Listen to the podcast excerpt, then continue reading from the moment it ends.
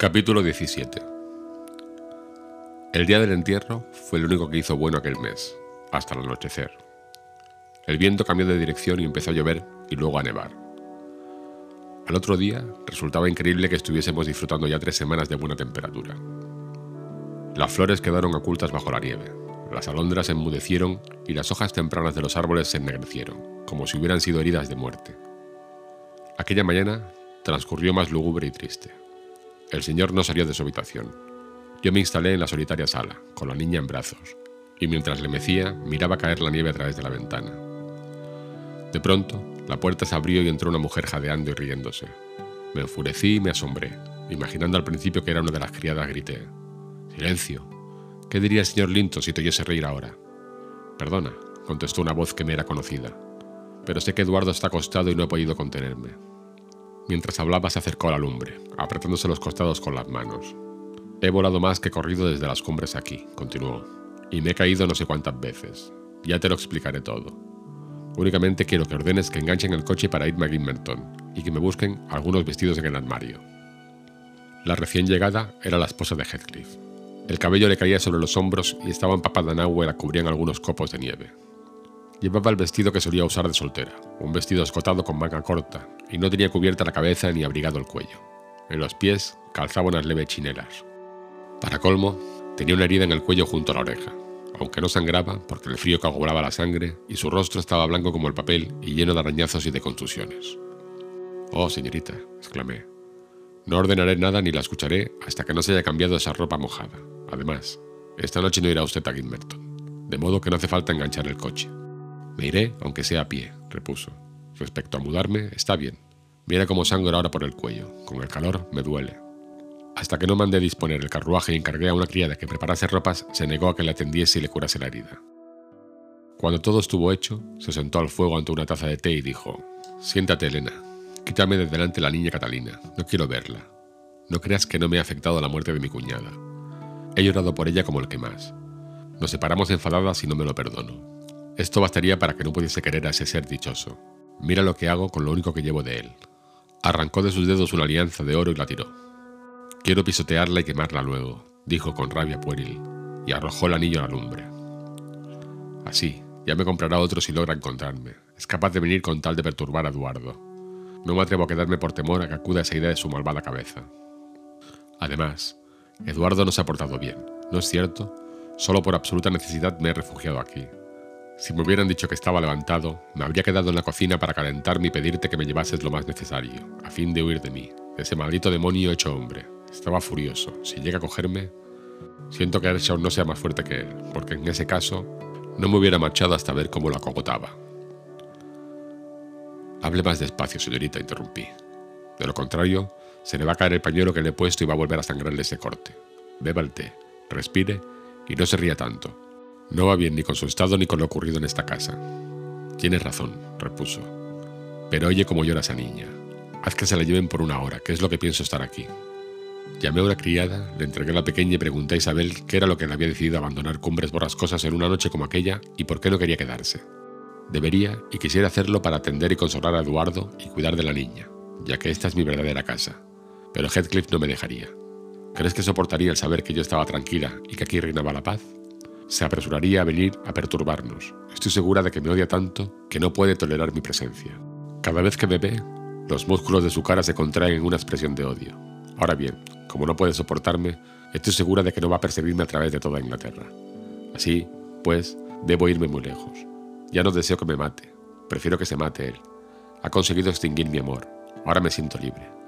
Solo puedo recordar cómo le amaba, pero de un modo vago, y aún imaginar cómo le amaría, sí, pero no, aunque me hubiese adorado, no habría dejado de mostrar su infernal carácter. Solo un gusto tan pervertido como el de Catalina podía llegar a tener efecto hacia este hombre. ¡Qué monstruo! Quisiera verle completamente borrado del mundo y de mi recuerdo. Vamos, calle, le dije. Sea más compasiva. Es un ser humano al fin. Hay otros peores que él. No es un ser humano, repuso, y no tiene derecho de que le compadezca. Le entregué mi corazón, y después de desgarrármelo me lo ha tirado a la cara. Los humanos sentimos con el corazón, Elena. Y desde que desgarró el mío, no me es posible sentir nada hacia él, ni sentiría nada, mientras él no muera, aunque llorase lágrimas de sangre. No, ya no soy capaz de sentir. Isabel rompió a llorar. pero se secó las lágrimas inmediatamente y continuó. Te diré por qué tuve que huir.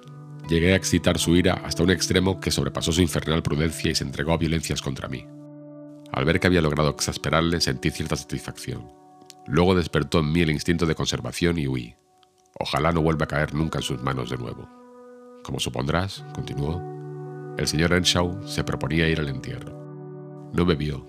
Quiero decir que solo se emborrachó a medias. Así estuvo hasta las seis, en que se acostó. A las doce se levantó con lo que se llama la resaca de la embriaguez, de un humor de perros, por tanto, y con tanta gana de ir a la iglesia como al baile. De modo que se sentó al fuego y empezó a beber. Heathcliff. Me escalofría pronunciar su nombre. Casi no apareció por casa desde el domingo. No sé si le daban de comer los ángeles o quién, pero con nosotros no come hace una semana.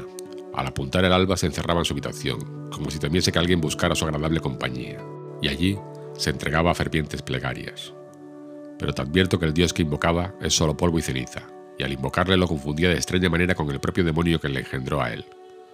Terminadas estas magníficas oraciones, que duraban hasta enronquecer y ahogársele la voz de la garganta, se iba inmediatamente camino de la granja. ¿Cómo me extraña que Eduardo no la haya hecho vigilar por un aguacil? Por mi parte, aunque lo de Catalina me entristecía mucho, me sentía como si tuviese una fiesta al disfrutar de tal libertad. Así que recuperé mis energías hasta el punto de poder escuchar los sermones de José sin echarme a llorar y de poder andar por la casa con más seguridad de la acostumbrada. José y Harton son detestables hasta el punto de que la horrible charla de Hindley me resultaba mejor que estar con ellos.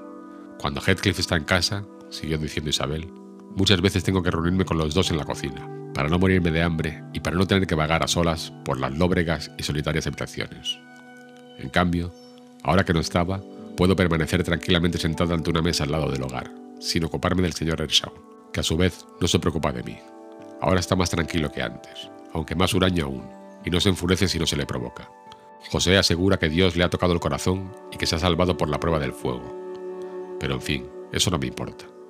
Anoche estuve en mi rincón leyendo hasta cerca de las doce. Me asustaba al irme arriba. Afuera se sentía la ventisca. Yo pensaba en el cementerio y en la fosa recién abierta.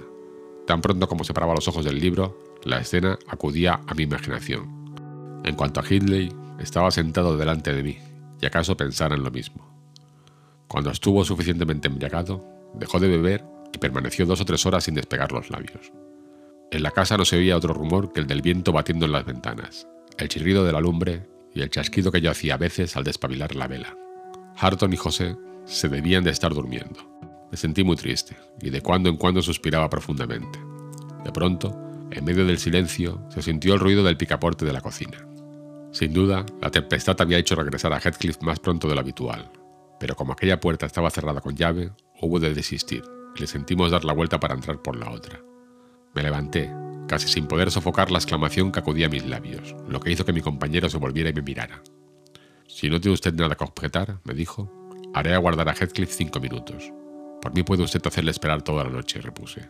Ea, eche la llave y corta el cerrojo. Earnshaw lo afectuó así antes de que el otro llegase a la puerta principal. Luego acercó su silla a la mesa, y me miró como si quisiera hallar en mis ojos un reflejo del ardiente odio que llameaba en los suyos. Claro está que como él en aquel momento tenía la expresión y los sentimientos de un asesino, no pudo hallar completa correspondencia en mi mirada, pero aún así encontró en ella lo suficiente para animarle. Usted y yo, expuso, tenemos cuentas que arreglar con el hombre que está ahí fuera. Si no fuésemos cobardes, podríamos ponernos de acuerdo para la venganza. ¿Es usted tan mansa como su hermano y está dispuesta a sufrir eternamente sin intentar desquitarse? Estoy harta de aguantar, le repliqué. Pero emplear la traición y la violencia es exponerse a emplear un arma de dos filos con el que puede herirse el mismo que la maneja. La traición y la violencia son los medios que han de utilizarse con quien los emplea, gritó Hindley. Señora Heathcliff, no necesito de usted, sino que no intervenga ni grite. ¿Se siente capaz de hacerlo?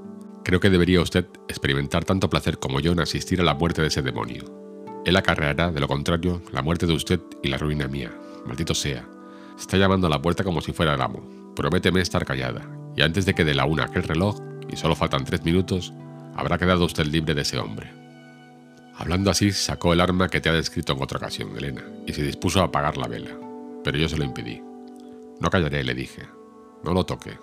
Deje la puerta cerrada, pero no le haga nada. Estoy resuelto y cumpliré lo que me propongo, exclamó Hindley. Haré justicia a Harton y un favor a usted misma, aunque no quiera. Y ni siquiera tiene usted que preocuparse de salvarme, Catalina, ya no sirve, y nadie tiene por qué avergonzarse de mí. Ha llegado el momento de acabar. Tan fácil como con él me hubiera sido luchar con un oso o razonar con un perturbado. Solo me quedaba una solución, correr a la ventana y avisar a la presunta víctima. Mejor será que no insistas a entrar, le dije desde la ventana. Si lo haces, el señor Enshaw está dispuesto a pegarte un tiro. Más te valdría abrirme la puerta, replicó Heathcliff, añadiendo algunas galantes expresiones que más vale no repetir. Bien, pues allá tú, repliqué. Yo he hecho lo que debía. Ahora entra y que te mate si quiere. Cerré la ventana y me volví junto al fuego, sin afectar por su suerte una hipócrita ansiedad que estaba muy lejos de sentir. Earnshaw, furioso, me increpó con violencia acusándome de cobarde y diciéndome que aún amaba al villano. Pero en lo que yo pensaba en el fondo, sin sentir remordimiento alguno de conciencia, era en lo muy conveniente que sería para Earnshaw que Heathcliff le librara del peso de la vida y en lo muy conveniente que sería para mí que Hindley me librase de Heathcliff. Mientras yo reflexionaba sobre estos temas, el cristal de la ventana saltó en pedazos y a través del agujero apareció el negro rostro de aquel hombre. Pero como el marco era demasiado estrecho para que pasase, sonreí, pensando que me hallaba a salvo de él. Heathcliff tenía el cabello y la ropa cubiertos de nieve, y sus dientes, agudos como los de un caníbal, brillaban en la oscuridad. Ábreme, Isabel, o te arrepentirás, rugió él, bufando, como decía José. No quiero cometer un crimen, repuse. El señor Hindley te espera con un cuchillo y una pistola. Ábreme la puerta de la cocina, respondió. Hindley llegará antes que yo, alegué, cuando no arrostras por él un poco de nieve. En tu lugar, Heathcliff, yo iría a tenderme sobre tu tumba como un perro fiel. ¿No es verdad que ahora te parece que no vale la pena vivir? Me has hecho comprender que Catalina era la única alegría de tu vida. No sé cómo vas a poder existir sin ella. Ah, exclamó Hindley, dirigiéndose hacia mí. ¿Está ahí Heathcliff? Si logro sacar el brazo, podré... Temo que me consideres como una malvada, Elena. El caso es que yo no hubiera contribuido a que atentaran a la vida de aquel hombre por nada del mundo pero confieso que experimenté una desilusión cuando alargó el brazo hacia Henshaw a través de la ventana y le arrancó el arma. Al hacerlo, la pistola se disparó y el cuchillo se cerró, clavándose en la mano de su propio dueño. Heathcliff se lo quitó a viva fuerza, sin cuidarse de que, al hacerlo, el filo desgarraba la carne de Hindley. Después, con una piedra rompió las maderas de la ventana y pudo pasar. Su adversario, agotado por el dolor y por la pérdida de sangre, había caído desvanecido, el miserable le pateó y pisoteó y golpeó fuertemente la cabeza contra el suelo, mientras me sujetaba con la otra mano para impedirme que llamara a José. Le costó un verdadero esfuerzo no rematar a su enemigo. Al fin, ya sin aliento, lo arrastró y comenzó a vendarle la herida con movimientos brutales, maldiciéndole y escupiéndole a la vez con tanta violencia como antes lo había pateado. Entonces, al soltarme, corrí a buscar al viejo, quien me comprendió enseguida y bajó las escaleras de dos en dos. ¿Qué pasa? preguntó. Pasa que tu amo está loco, respondió Heathcliff, y que, como siga así, le haré encerrar en un manicomio. Y tú, perro, ¿cómo es que me has cerrado la puerta? ¿Qué rezongas ahí? Ea, no voy a ser yo quien le cure, y ten cuidado con las chispas de la bujía. Ten en cuenta que la mitad de sangre de este hombre está convertida en aguardiente. Heathcliff le dio un empellón hacia el herido y le arrojó una toalla. Pero José, en vez de ocuparse de la cura, empezó a recitar una oración tan extravagante que no pude contener la risa. Yo me hallaba en un tal estado de insensibilidad que nada me conmovía. Me pasaba lo que algunos condenados al pie de caldoso. ¿Con qué le ha asesinado usted? exclamó José. Y que yo tenga que asistir a semejante cosa. Dios quiera que... Me había olvidado de ti, dijo el tirano. Vaya, encárgate de eso, al suelo. Con que también tú conspiras contra mí, víbora. Cúrale. Me sacudió hasta hacerme rechinar los dientes y me arrojó junto a José. Este, sin perder la serenidad, terminó de rezar y después se levantó anunciando su decisión de dirigirse a la granja. Decía que el señor Linton, como magistrado que era, no dejaría de intervenir en el asunto, aunque se le hubieran muerto 50 mujeres. Tan empeñado se manifestó en su resolución a Heathcliff le pareció que era oportuno que yo relatase lo sucedido, y a fuerza de indiciosas preguntas me hice explicar cómo se habían desarrollado las cosas. No obstante, costó mucho convencer al viejo de que el agresor no había sido Heathcliff. Al fin, cuando apreció que el señor Ershaw no había muerto, le dio un trago de aguardiente y entonces recobró Hindley el conocimiento.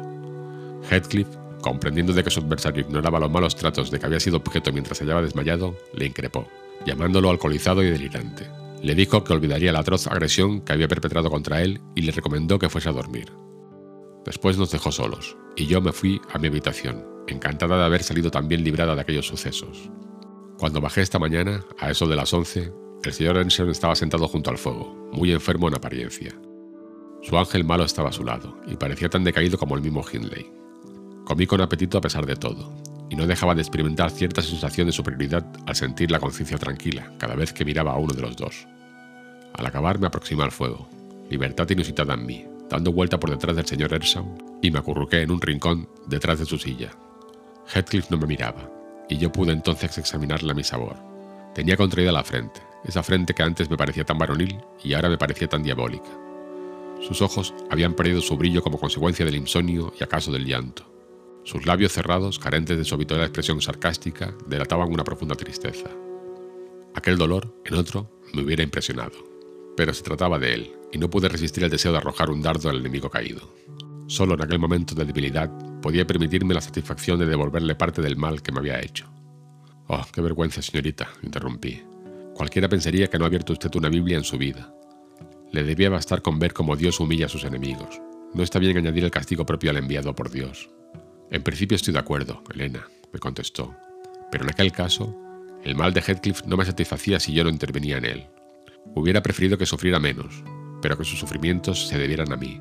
Solo llegaría a perdonarle si lograra devolverle, uno a uno, todos los sufrimientos que me ha producido. Ya que fue él el primero en enfrentarme, que fuera él el primero en pedirme perdón.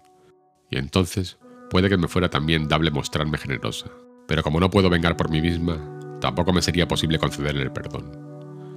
Hindley pidió agua, y al dársela le pregunté cómo se encontraba.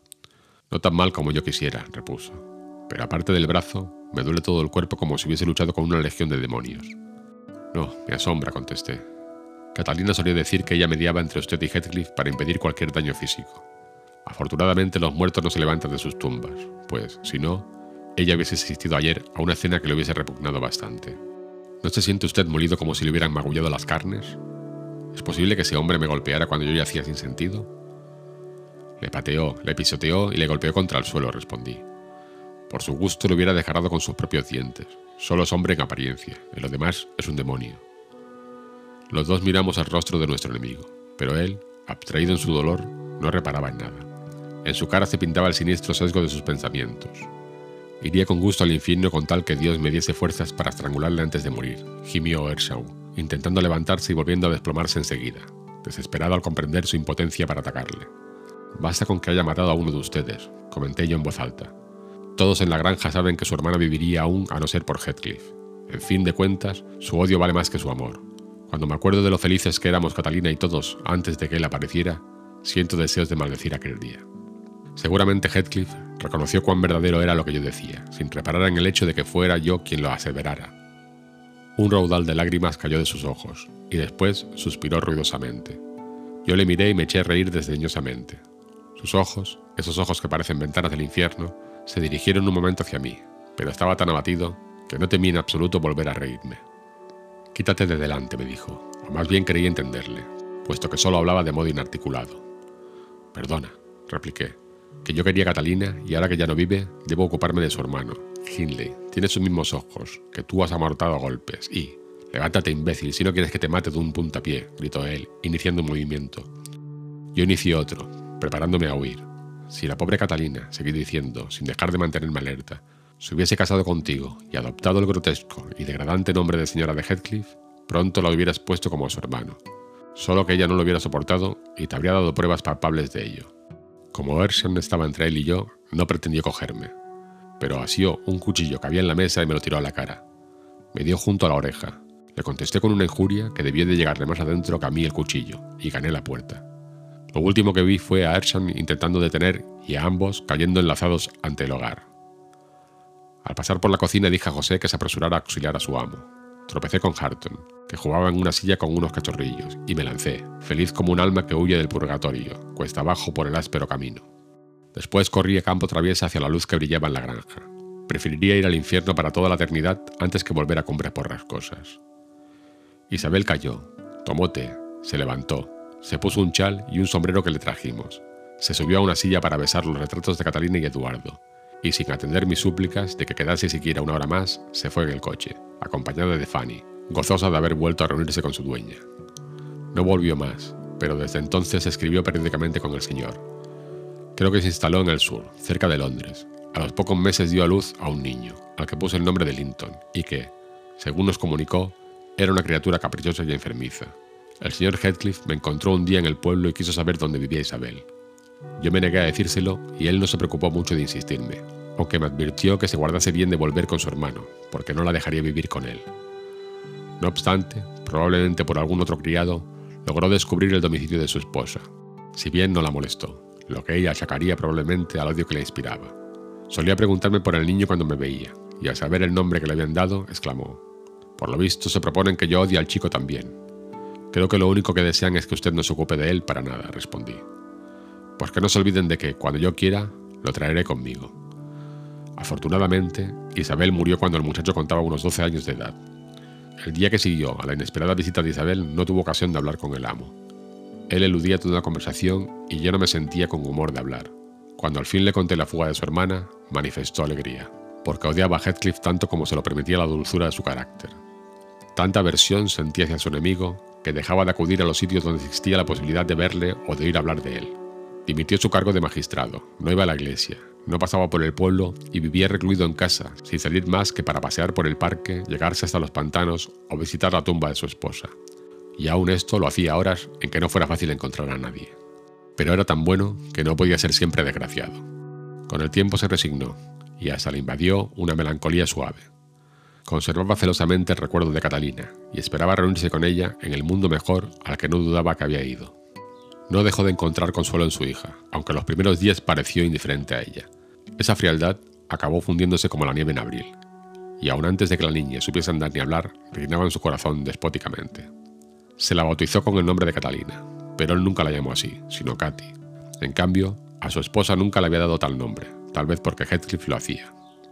Creo que quería más a su hija porque le recordaba a su esposa que por ser hija suya. Al comparar su caso con el de Hindley, yo no lograba comprender bien cómo ambos, en un mismo caso, habían seguido tan opuestos caminos. Hindley, que parecía más fuerte, había manifestado ser más débil. Al hundirse el barco que capitaneaba, abandonó su puesto, dejándolo entregado a la confusión, mientras Linton, al contrario, había confiado en Dios y demostrado el valor de un corazón leal y fiel. Este esperó y el otro había desesperado. Cada cual eligió su propia suerte y recibió la justa recompensa de sus respectivas actitudes. En fin, señor Lookwood, no creo que usted necesite para nada mis deducciones morales, que sabrá sacar por cuenta propia. Ershaw acabó como era de suponer. A los seis meses de morir su hermana, falleció él. En la granja supimos muy poco de su estado. Fue el señor Kenneth quien nos lo comunicó. Elena, dijo una mañana temprano, entrando en el patio a caballo. ¿Quién crees que ha muerto? ¿Quién? exclamé temblando. Adivina, contestó, y coge la punta de tu delantal. Te va a ser necesario. Seguramente no se trata del señor Heathcliff, repuse. ¿Ibas a llorar por él? No. Heathcliff está robusto y fuerte, en apariencia al menos. Lo he visto ahora mismo. Por cierto, que ha engordado mucho desde que perdió a su amiga. ¿Quién ha muerto, pues, señor Kenneth? dije impaciente. Hindley Ershaw, tu viejo amigo y malvado compañero mío. No se ha portado bien conmigo últimamente, pero... Ya te dije que llorarías. Pobre muchacho. Murió, según era de esperar, borracho como una cuba. Lo he sentido. Siempre se lamenta la falta de un camarada, aunque me haya hecho muchas más perrerías de las que puedas imaginarte. Y el caso es que solo tiene tu edad, 27 años, cualquiera lo diría. Ese golpe me impresionó más que la muerte de Catalina. Algunos recuerdos se agolpaban en mi corazón. Me senté en el umbral de la puerta. Dije al señor Kenneth que buscase otro criado que la anunciase, y rompí a llorar. Me preocupaba mucho pensar si Hindley habría fallecido de muerte natural o no, y a tanto llegó mi inquietud sobre ello que pedí permiso al amo para ir a cumbre por las cosas. El señor Linton no quería, pero yo le hice comprender que mi hermano de leche tenía tanto derecho como el propio señor a mis atenciones póstumas, y que Harton era sobrino de su esposa, por lo que él debía instituirse en tutor suyo a falta de más cercanos parientes, examinar la herencia y ver cómo andaban los asuntos de su difunto cuñado. Al fin me encargó que viese a su abogado y me dio permiso para ir a las cumbres. El abogado lo había sido también de Ershaw. Cuando le hablé de aquello y le pedí que me acompañase, me contestó que valdría más dejar en paz a Heathcliff y que la situación de Hareton era poco más o menos la de un mendigo. El padre ha muerto cargado de deudas, me explicó. Toda la herencia está hipotecada, y lo mejor para Hareton será que procure ganarse el cariño del acreedor de su padre. Al llegar a las cumbres encontré a José muy afectado, y me expresó su satisfacción por mi llegada. El señor Heathcliff dijo que mi presencia no era precisa, pero que me quedase, si me parecía bien, y que ordenase lo necesario para el sepelio. En realidad ese loco debía estar enterrado sin ceremonia alguna al borde de un camino, dijo. Ayer le dejé solo diez minutos por casualidad, y en el intervalo me cerró la puerta y se pasó la noche bebiendo hasta que se mató. Esta mañana, al oír que resoplaba como un caballo, tuvimos que saltar la cerradura. Estaba tendido sobre el banco, y no hubiera despertado aunque lo desollásemos. Envié a buscar a Kenneth, pero antes de que viniera, ya la bestia se había convertido en carroña. Estaba muerto, rígido y helado, y no se podía hacer nada por él. El viejo criado confirmó el relato, pero agregó, habría valido más que hubiera ido él a buscar al médico. Yo habría tenido al amo mejor. Cuando me fui, no había muerto aún. Insistí en que el entierro debía ser solemne. Heathcliff me autorizó a organizarlo como quisiera, aunque recordándome que tuviera en cuenta que el dinero que se gastara había de salir de su bolsillo. Se mostraba indiferente y duro.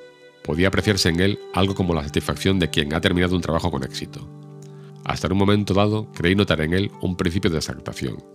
Fue cuando sacaban el ataúd de la casa. Acompañó al duelo. Hasta ese punto extremó su hipocresía. Le vi sentar a Herton a la mesa y murmurar como complacido. Vaya, chiquito, ya eres mío. Si la rama crece tan torcida como el tronco, con el mismo viento la derribaremos. El pequeño pareció alegrarse de aquellas palabras, agarró las patillas de Heathcliff y le dio palmaditas en la cara. Pero yo comprendí bien lo que Heathcliff quería decir y advertí. Este niño debe venir conmigo a la granja de los tordos. No hay cosa en el mundo sobre la que usted tenga menos derecho que sobre este pequeño. ¿Lo ha dicho Linton? me preguntó. Sí, me ha ordenado que me la lleve, repuse. Bueno, respondió el villano. No quiero discusiones sobre el asunto, pero me siento inclinado a ver qué maña me doy para educar a un niño. Así que si os lleváis a ese, haré venir conmigo al lado. Díselo a tu amo. Con esto nos dejó imposibilitados de obrar. Repetí sus palabras a Eduardo Linton, y este, que por su parte no sentía gran interés en ello, no volvió a hablar del tema para nada. Ahora, el antiguo huésped de Cumbres Borrascosas se había convertido en su dueño. Tomó posesión definitiva, probando legalmente que la finca estaba hipotecada, ya que Hindley había ido estableciendo hipotecas sucesivas sobre toda la propiedad.